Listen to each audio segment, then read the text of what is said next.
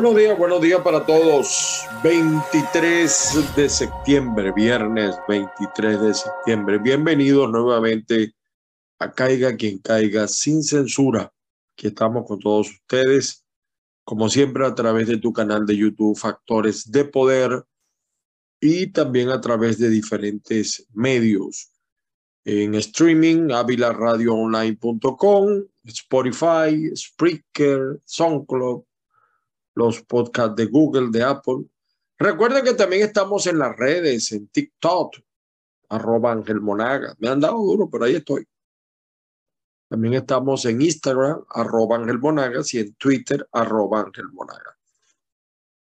Por supuesto, como siempre, pues las bendiciones del Padre Celestial sobre todos y cada uno el día de hoy, que la fuerza, mucha fuerza, los acompañe. Llegamos al viernes, un viernes después de una jornada muy dura. Esta semana ha sido muy duro para Venezuela. Eh, les recuerdo mi WhatsApp 561-379-5254. Miren, estaba revisando algunas cosas, ¿no?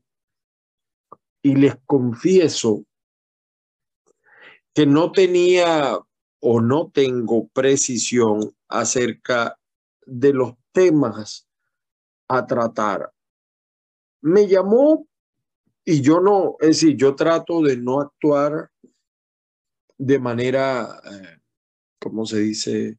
No, trato de no reaccionar inmediatamente, sino que a veces, a veces también se me van las cosas, pero trato de leer, de reflexionar un poco antes de comentarles a ustedes algo. El discurso del señor Petro en la ONU lo he revisado, o mejor dicho, lo he escuchado. Un discurso polémico, polémico. Varios, varios medios, perdón, replicaron, comentaron, señalaron eh, el discurso del jefe de Estado colombiano, Gustavo Petro, en la ciudad de Nueva York, en la ONU, causó aplausos, causó crítica. Ah, recuérdense que todavía está en luna de miel en Colombia. Gustavo Petro sorprendió al mundo eh, con ese tema que trató, de verdad que sí. Eh, fue, fue un tema muy delicado el que trató, pero de interés general, como es el de la política antidrogas. Él señala del gobierno de los Estados Unidos, pero también el de, el de los países, eh, vamos a decirlo de una manera categórica, que producen la droga. Colombia, México, Venezuela está incluido, Bolivia, etc. También trató otros temas, el de la selva amazónica, eh, con esto del cambio climático, los acuerdos de paz. Creo que el discurso duró unos 22 minutos, si no me equivoco.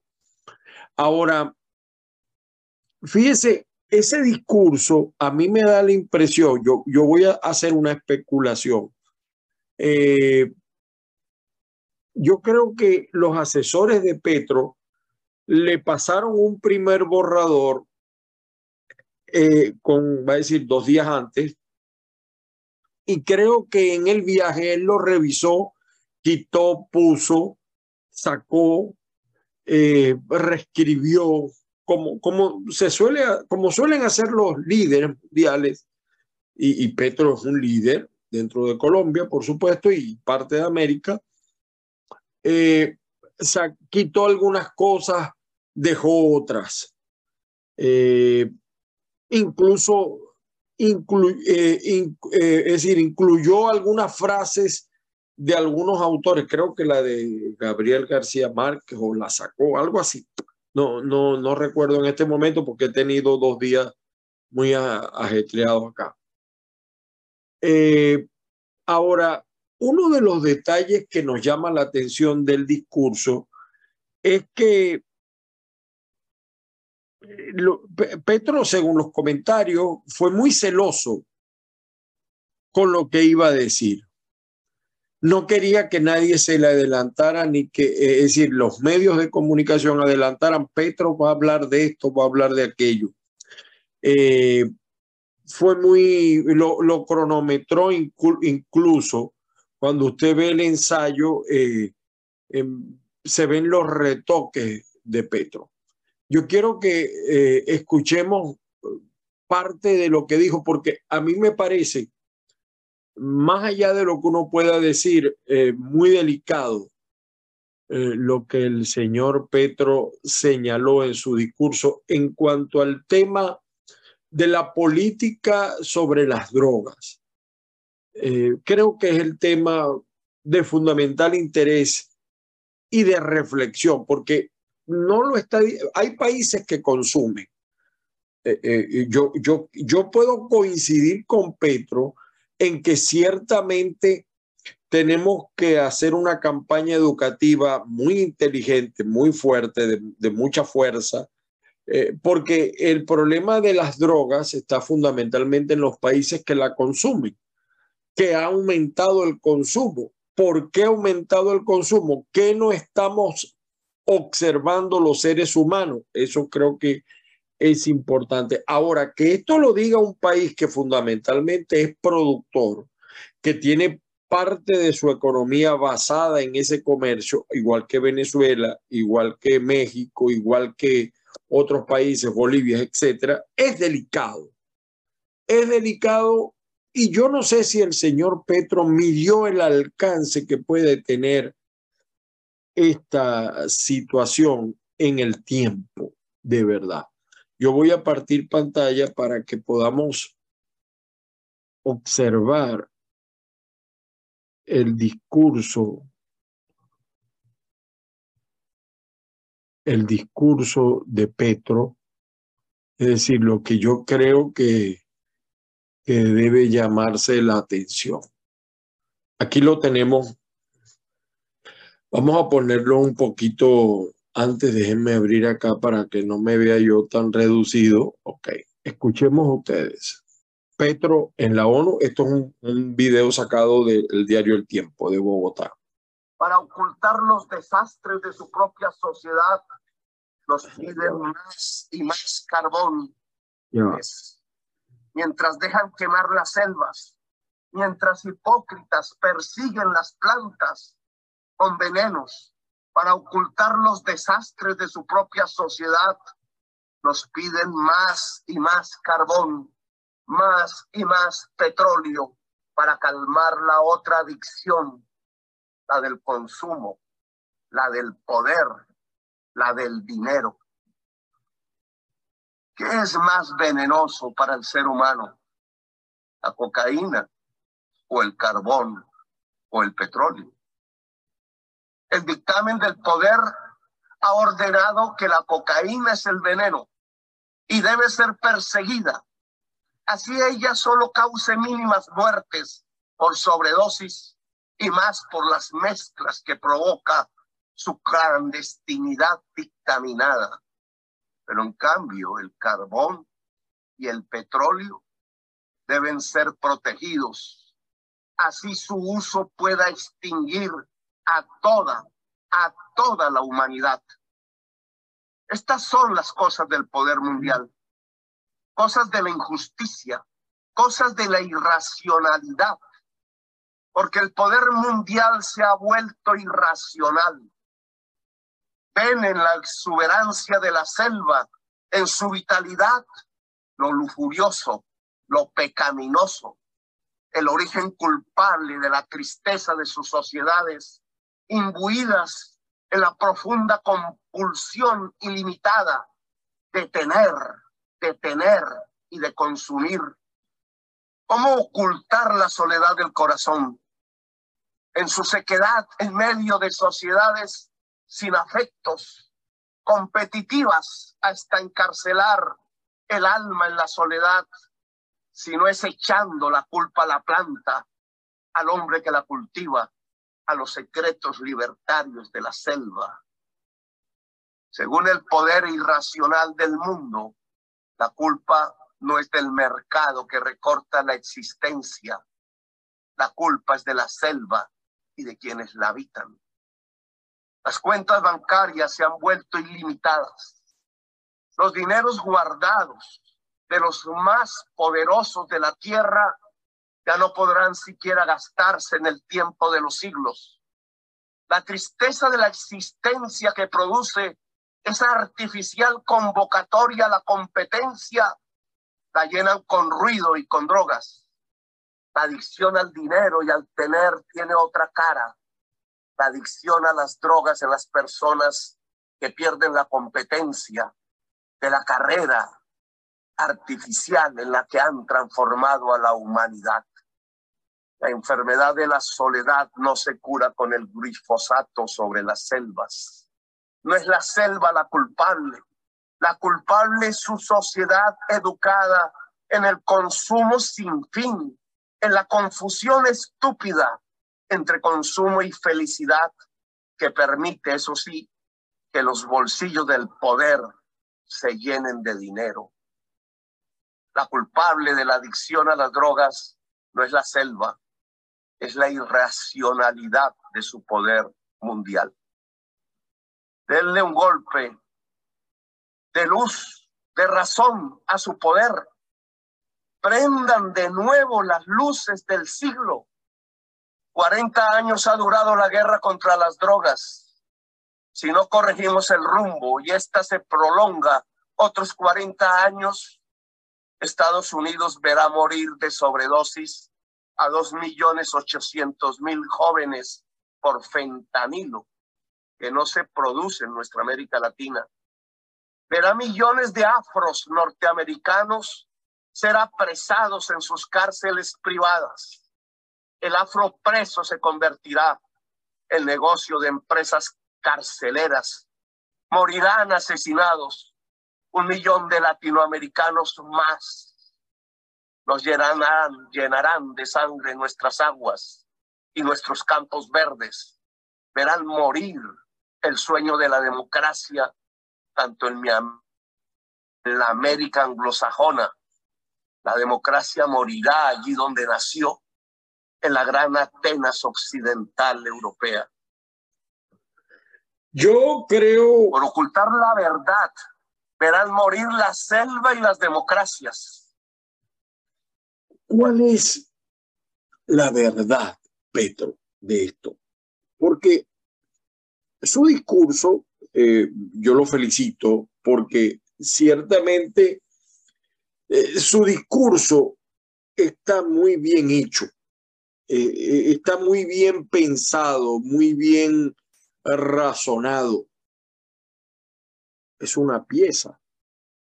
Además, el tipo es un intelectual político, es un líder dentro de su esquema de pensamiento. Ahora, el establecer, a mi juicio, yo creo que este discurso la sociedad colombiana tiene que revisarlo muy bien y la sociedad latinoamericana, porque él plantea una sinonimia, una similitud entre el daño del carbón, el petróleo y las drogas.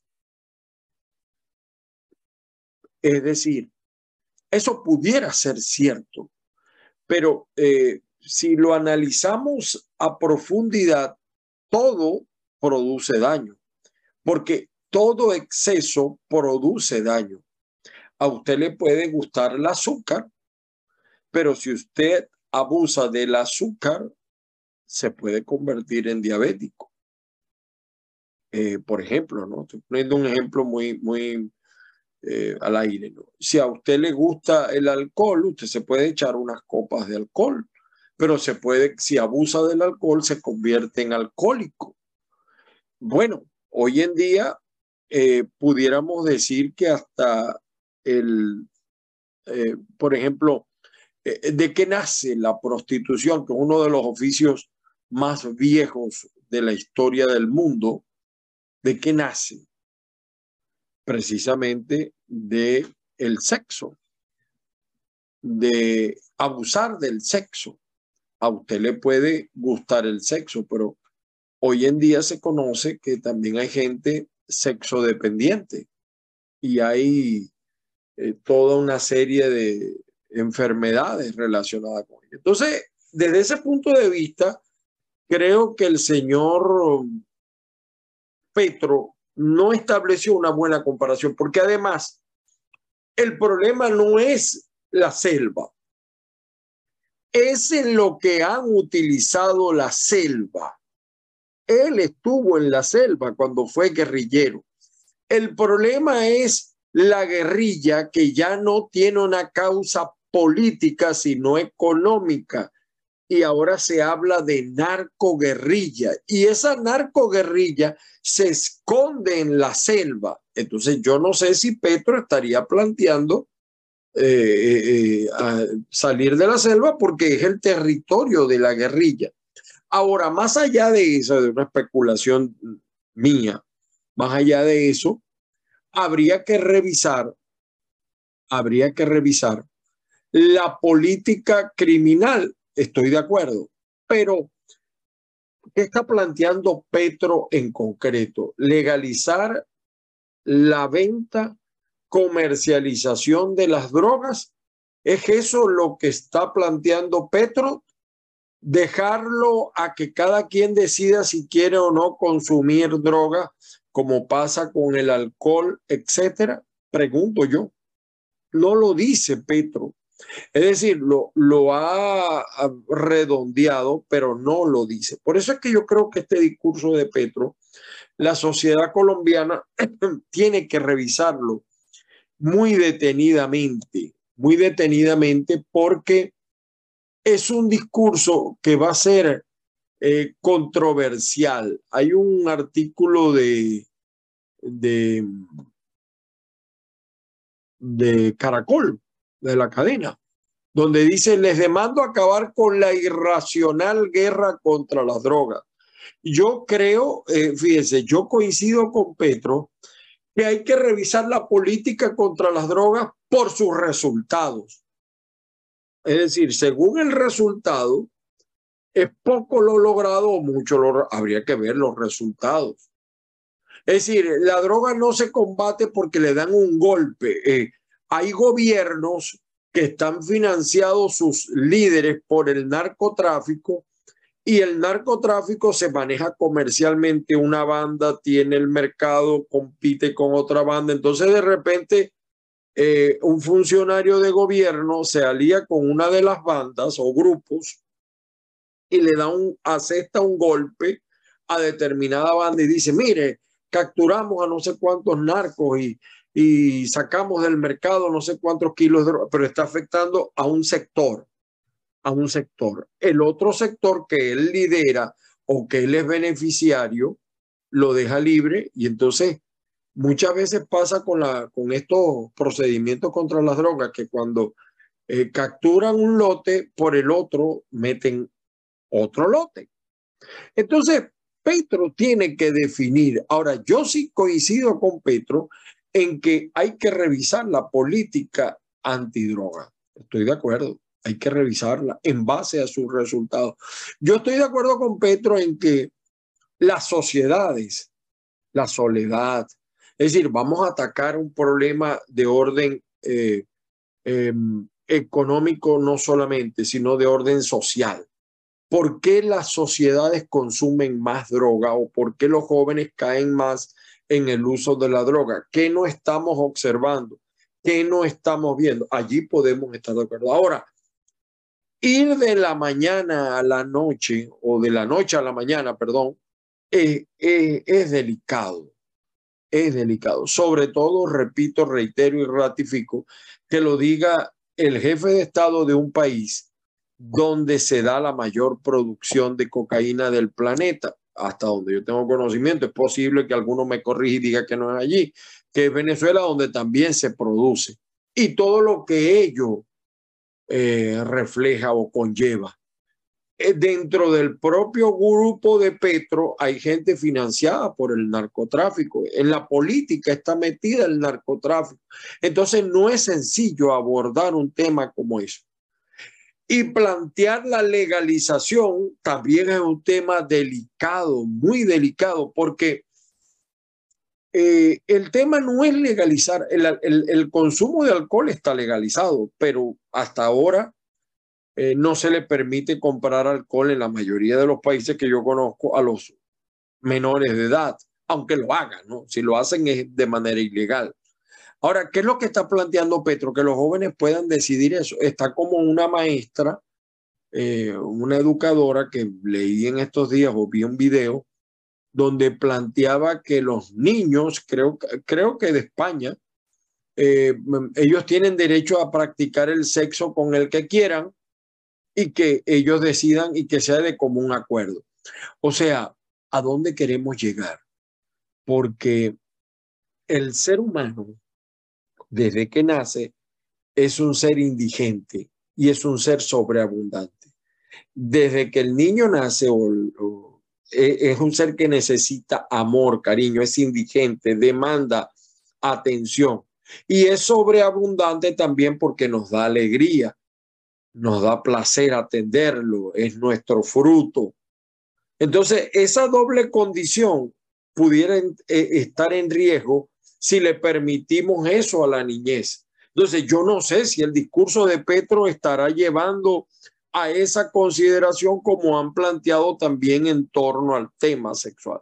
En todo caso, mi programa de hoy no es referirles lo que dijo o lo que no dijo. Vea usted el discurso, búsquelo en YouTube, el discurso de Petro. Sobre todo se lo pido a la sociedad colombiana, es una sociedad eh, que, como toda sociedad latinoamericana, que tiene gente muy culta y también gente menos culta, por decirlo. Pero que un tema que los, nos afecta a todos. Yo he visto eh, gente, o sea, me da mucho dolor ver a la gente que está entregada a las drogas. Ayer llegué a una estación de servicio y había un, un señor afro, como dice el señor Petro, loco, He visto acá en los Estados Unidos, en Pensilvania, esta situación del fentanilo. Es un tema muy delicado, muy delicado eh, plantearlo. Me parece que el discurso de Petro, más allá de las consideraciones conceptuales, fue muy alegre plantearlo de esa forma y lo disfrazó. O sea, no fue concreto. ¿Qué es lo que está planteándole Petro al mundo sobre el tema de las drogas? Vamos a concretar y vamos a dar esa discusión. Me parece interesante ese tema. Bueno, vamos a partir pantalla, vamos con algunas noticias. Eh, y miren que yo no quiero abusar de, Aquí está el discurso, vean ustedes, aquí está en Caracol. Petro en la ONU les demanda acabar con la irracional guerra contra las drogas. O sea, eh, la guerra contra la droga puede tener problemas. Ahora, desaparecer, o sea, no, no combatir las drogas, ¿qué implica, señor Petro? ¿Qué implica? Eh, eh, dejar la selva sola entonces implica dejarla en manos de los que actualmente viven de la selva, ¿no? Eh, que son algunos grupos que por cierto lo han beneficiado a él en el pasado. El New York Times hoy, Rusia está comenzando una especie de referéndum en, en territorios ocupados de Ucrania para anexarse eh, territorio. Eh, se cree que el, el, anexo sería un área demasiado más, más grande que el territorio que se anexó eh, Portugal. Y dicen que esto es una pantomima de Rusia, hacerlo de esa manera. Es decir, se quieren apoderar de Ucrania. es lamentable ¿no? que lo estén planteando de esa manera. Y también sigue el tema de Donald Trump, la pelea legal que está también tiene que ver con el tema financiero. Ese es el New York Times de hoy, quizás el periódico más importante o uno de los más importantes del planeta. Ya está nuestra columna en la calle, caiga quien caiga. Hablamos del diálogo y la negociación. Nos preguntamos, ¿una contradicción? El diario tal cual, ¿qué está pasando con los migrantes venezolanos enviados a ciudades santuario en Estados Unidos? Creo que llega un poco tarde este, este tema a tal cual, porque ya creo que se ha avanzado bastante, ¿no? De ese tema. También señala el diario tal cual eh, la noticia de eh, Venezuela ordena captura internacional de 23 personas por casos monómeros. En su plan de paz, Petro planteará cese al fuego multilateral de los grupos armados. Es decir, eh, en el caso de Colombia, bueno, nadie dispara. Por, eh, cierto que hay un, eh, hubo un programa español que criticó muy duramente a Petro y yo no lo quise hacer, yo lo que quiero es llamar la atención porque además me parece que es una pieza de oratoria interesante, aunque yo no esté de acuerdo en parte de lo señalado por el señor Petro y, y yo puedo entender las razones que lo llevaron a él a ese discurso. Lo que no termino de entender es la forma y el objetivo. El diario versión final plantea, el diario versión final de Venezuela, llega tarde esta noticia, el Interpol detiene en Venezuela a un hombre que huyó de Estados Unidos buscado por corrupción. No, no es buscado por corrupción. Es eh, estafa. Estafó a la nación, a la armada. Es culpable de una de las mayores estafas.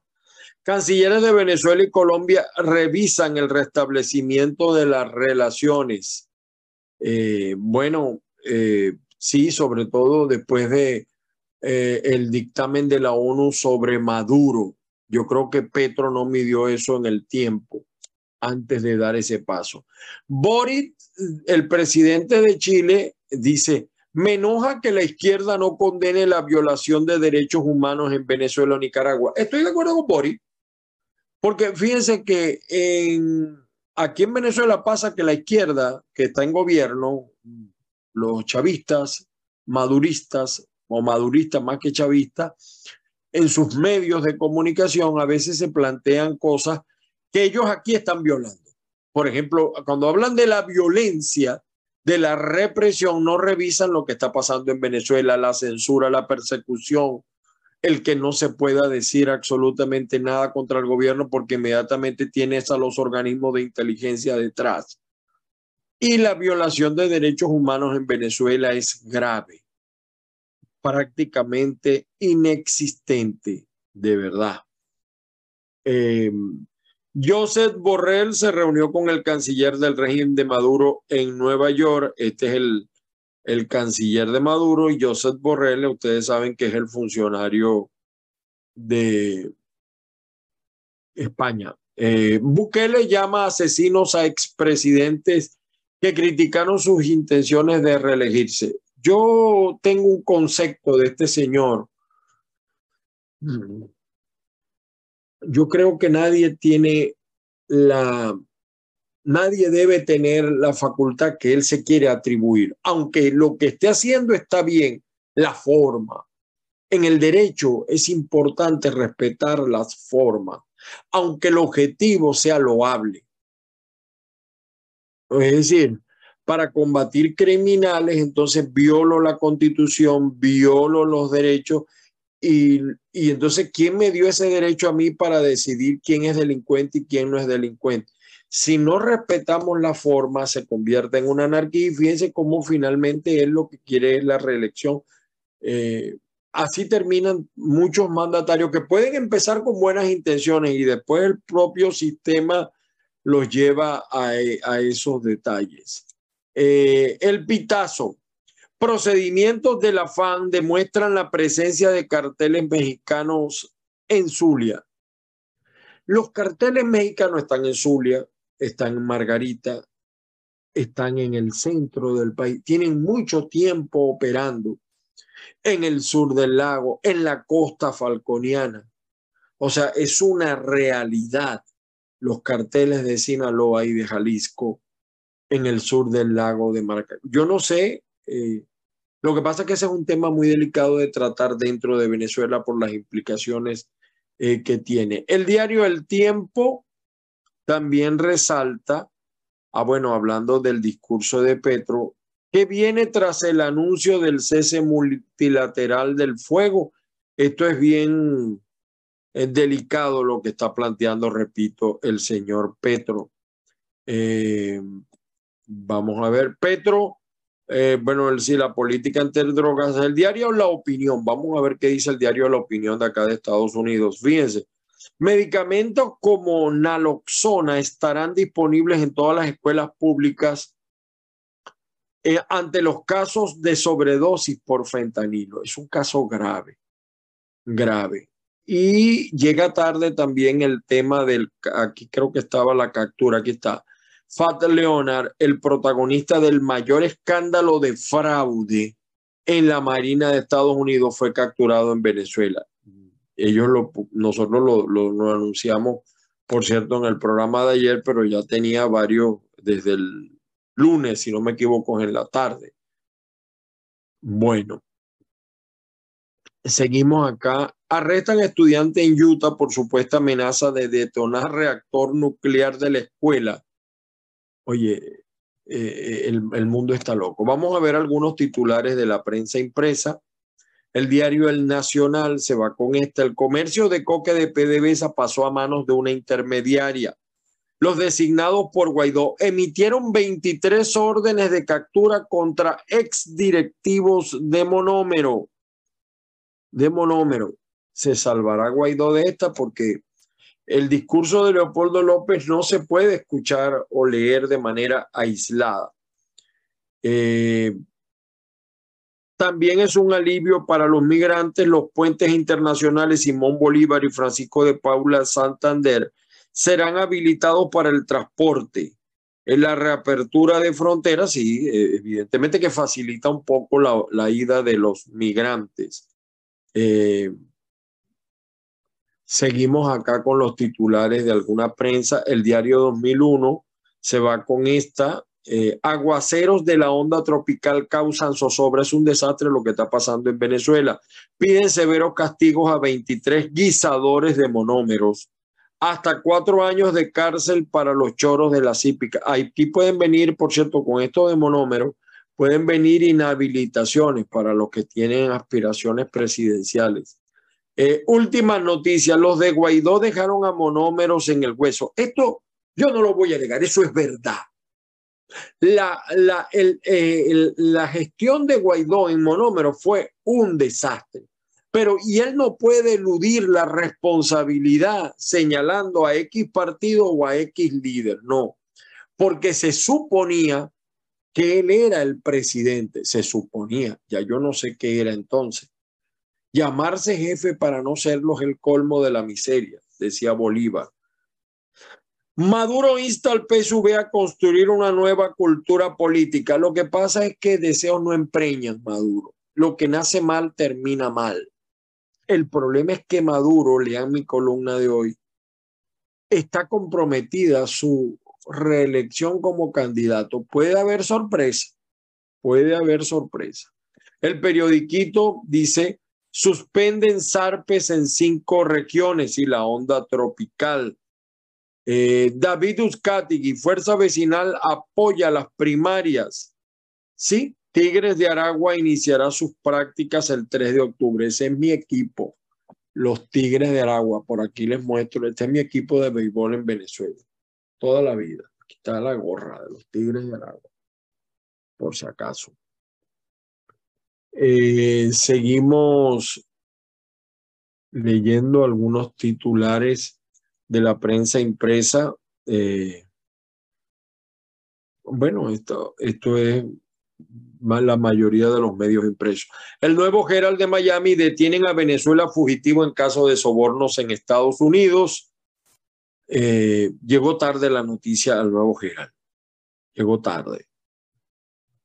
Eh, el nuevo Gerald a veces la pega con Venezuela, pero creo que le falta un poquito de mejorar las fuentes al nuevo Gerald o al nuevo Gerald, como usted lo quiera pronunciar. Disculpen mi mal inglés. El Universal dice, la ISAMI acusa a Juan Guaidó, Leopoldo López y el expresidente colombiano Duque de planificar el robo de monómetros. Es el problema de esto es, ¿con qué moral este tipo señala a otros de ladrón? O sea, ahí no hay moral. En, en, el régimen que, que, rige a Venezuela no hay moral. ¿Cómo te hiciste tú rico, Tarek El Aizami? Te conocí cuando eras presidente de la federación en los Andes. Muy amigo, por cierto, de un ex gobernador de oposición. Ya una vez estaba, yo voy a, yo, como aquí no ocultamos nada, yo una vez estaba en Caracas, en un nightclub, lo voy a decir así. Eh, muy famoso de Caracas, se me olvida, fue hace tantos años. Y cuando estaba en ese nightclub, vi a este, goberna, a este eh, funcionario con un gobernador de oposición en ese nightclub. Él sabe quién es. Eran amigos, son amigos. Además, tiene amigos empresarios de oposición en Aragua, en la industria camaronera. Este tipo está metido en 200 mil guisos. ¿Con qué moral va a atacar a otro? ¿Con qué moral?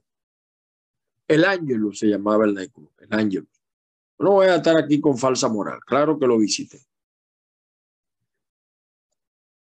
Eh, el diario La Nación, el diario La Nación del Táchira, eh, retornaba de Ecuador migrante que murió al caer de una gandola. Siguen los, los problemas migratorios. ¿Qué se sabe de la reapertura comercial el 26 de septiembre? Eh, eh, a mí no me gusta la, yo soy honesto, a mí no me gusta la falsa moral, porque yo soy un hombre y cometí errores en mi vida y uno tiene que asumirlo. Y hay cosas que yo hacía antes que ya hoy en día no las hago. Pero una cosa que no practico es la falsa moral. Así de claro. Noticia al día señala una noticia bien importante, valga la cacofonía del término. Panamá se compromete a brindar mayor atención a migrantes que transitan por el Darién. Llega tarde este pronunciamiento y hay que ver si ese pronunciamiento se concreta, porque el tema de la migración sigue siendo un tema muy delicado. Maduro se pone un velo y dice una gran mentira hay una huida masiva de venezolanos. Por cierto, varios personajes de la oposición lo alentaron o lo señalaron o lo denunciaron y nunca se les prestó atención. Nunca se les prestó atención. Es una huida masiva. Ustedes no tienen una idea. Entonces a mí me da risa porque se regresan 200, 300, los están regresando. Sí, hay mucha gente que regresa mucha gente, pero la mayoría se está yendo de Venezuela. Es, es triste ver cómo se está yendo la gente de Venezuela y con todo lo que ello implica. Por cierto, que en, en, en, un, en un trabajo de la periodista venezolana que está en un medio de en un medio de comunicación colombiano, ella decía que eso costaba 10 mil dólares 8 mil dólares. No, no, mira, los precios son distintos. Hay gente que puede, que tiene visa mexicana de México a Estados Unidos, el precio es uno. Ahora, si eso te incluye desde Venezuela, pasando por la selva del Darién, hay otro precio. Pero la gente dice, no, pero tienen que ser ricos para sacar 8 o 10 mil dólares. No, señores, la gente se va como sea, con o sin dinero.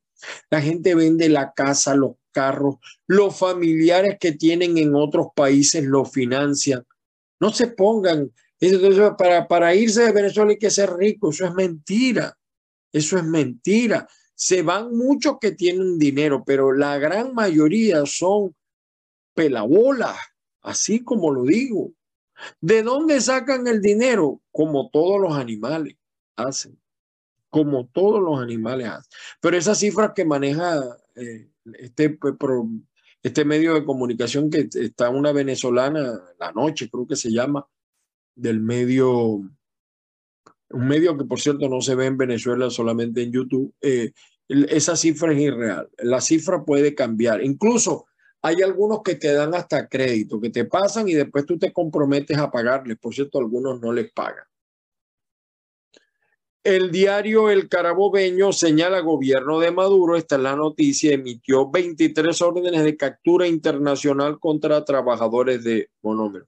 Nos imaginamos que ahí está Rodríguez Laprea.